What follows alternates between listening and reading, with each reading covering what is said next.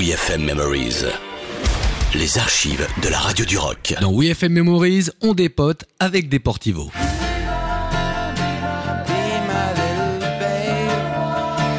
Dans nos archives, un des meilleurs groupes de rock en France des années 2000. Alors, comme il nous l'avait dit, chanter en français est une cause perdue et nous, on aime les causes perdues. Du coup, après s'être fait virer de la maison de disques Barclay en 2013, Jérôme, Richard et Julien étaient venus présenter leur quatrième album, Domino, qu'ils avaient autoproduit, mais hélas, ça sera le dernier.